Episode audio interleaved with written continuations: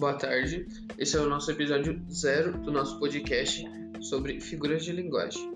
Eu sou Daniel Esturião e eu vou falar sobre figuras de linguagem na música. Eu vou falar sobre duas figuras de linguagem, que é a personificação e a metonimia.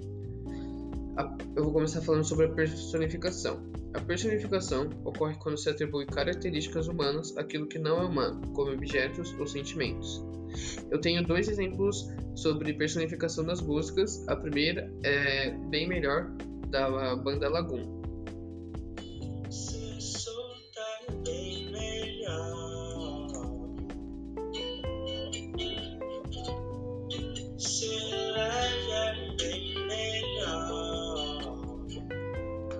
Também tem outro exemplo sobre personificação da música Ninguém Me Ensinou, da banda Lagoon.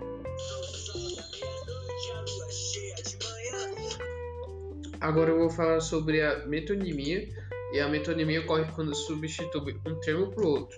Essa substituição, porém, é feita pela proximidade de referência entre os dois termos. Aqui eu tenho dois exemplos. Um é da música Como Faz Com Ela, da Marília Mendonça.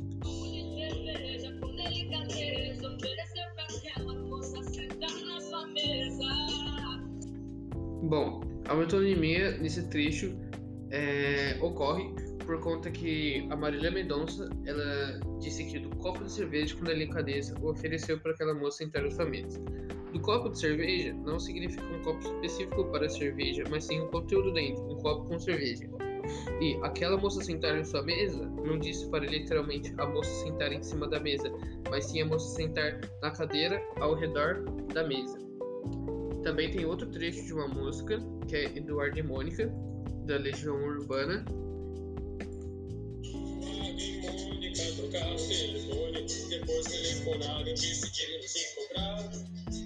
Bom, aqui diz que Eduardo e Mônica trocaram telefones. Quando o Renato Russo escreveu essa música, ele quis dizer que eles não, tipo, trocaram ele, o telefone, o aparelho, mas sim trocaram os números. Um forneceu o número para o outro para assim eles se ligarem.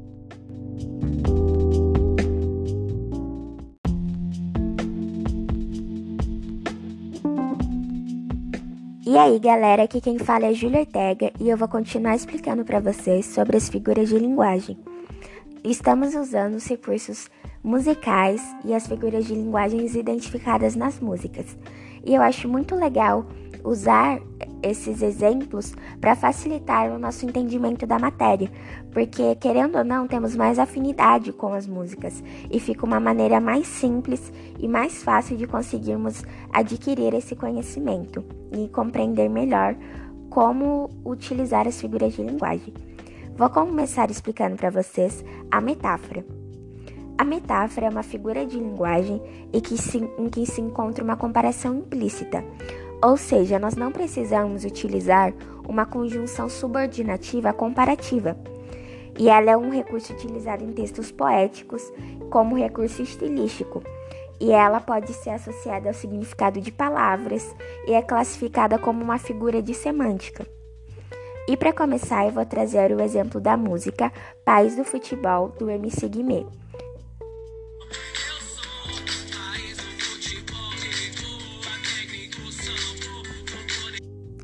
É um trecho bem curtinho da música e é a parte que ele fala: Eu sou o país do futebol.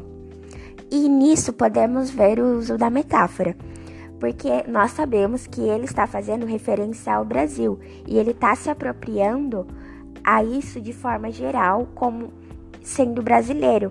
Por isso ele fala: Eu sou o país do futebol. E nós sabemos que o Brasil é conhecido como o país do, do, futebol.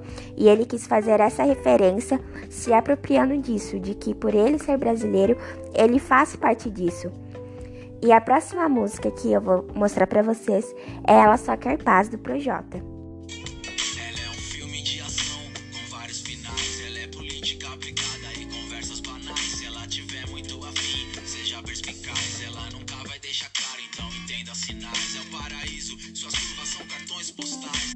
Bom, gente, na primeira estrofe da música já podemos encontrar em alguns versos a utilização da figura de linguagem da metáfora. O primeiro verso ele faz a comparação. Ela é um filme de ação com vários finais. E no segundo, ela é política aplicada e conversas banais. E no último verso que eu apresentei para vocês é o paraíso, suas curvas são cartões postais. Em todos esses versos, ele faz a comparação de que ela é como isso, de que ela é como política aplicada, conversas banais, suas curvas são cartões postais. E nós sabemos que a pessoa que ele está fazendo referência na música não é literalmente um filme de ação ou uma política aplicada. Ele está fazendo referências a características da pessoa. E por que isso? Porque sendo esse recurso utilizado na música, vira um recurso poético, vira um recurso estilístico, vira algo mais harmônico dessa forma.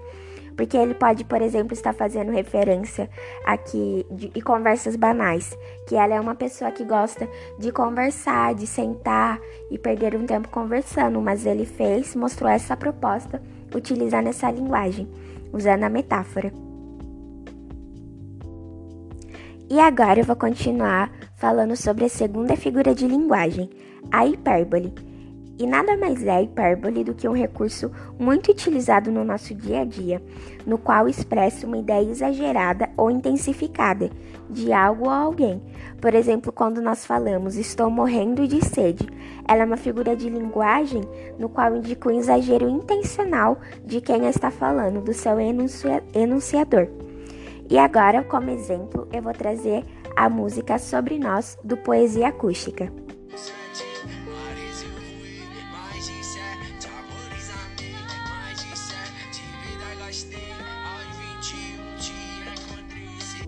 Nos três versos apresentados nessa estrofe, por sete mares eu voei, mais de sete amores amei, mais de sete vidas gastei.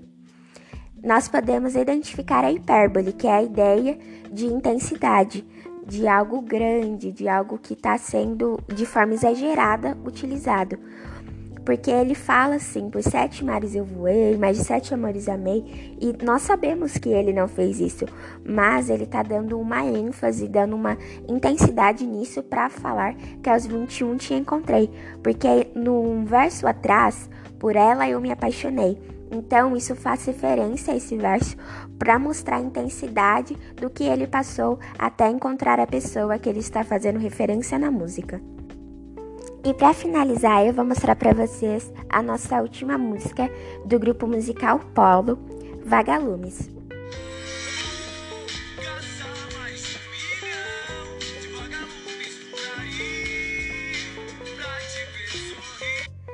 E nesse trecho da música podemos ver que a hipérbole ela está de forma bem explícita.